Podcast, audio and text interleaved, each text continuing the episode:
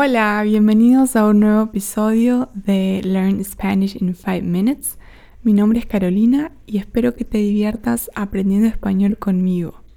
Hoy voy a hablar de más expresiones típicas que usamos en español. En el episodio anterior hablé de expresiones relacionadas con comida, bebida, partes del cuerpo y animales. Y hoy te voy a enseñar algunas que son más generales. Así que espero que te diviertas y que aprendas estas nuevas frases para usarlas. Ok, empezamos con la primera. Hablar hasta por los codos. ¿Recuerdan esta parte del cuerpo, los codos? Bueno, cuando hablamos hasta por los codos, significa que hablamos mucho. Todos tenemos un amigo o una amiga que siempre cuenta historias o habla de cosas. Bueno, esa persona habla hasta por los codos. Ponerse las pilas. Pilas es como baterías.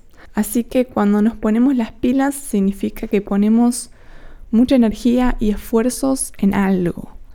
Quizás no tienes muchas ganas de hacer algo, pero tienes que ponerte las pilas, esforzarte por hacerlo.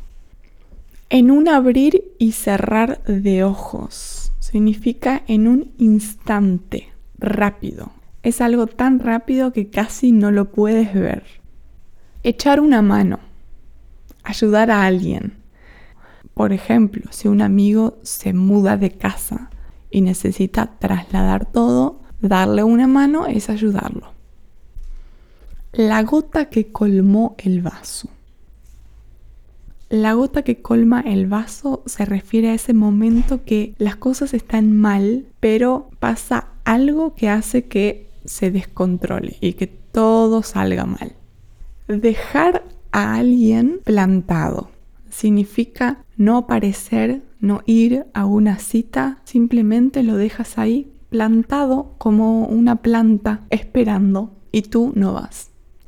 O alguien te puede dejar plantado. A mí me dejan plantada si yo voy a una cita y la persona no aparece nunca.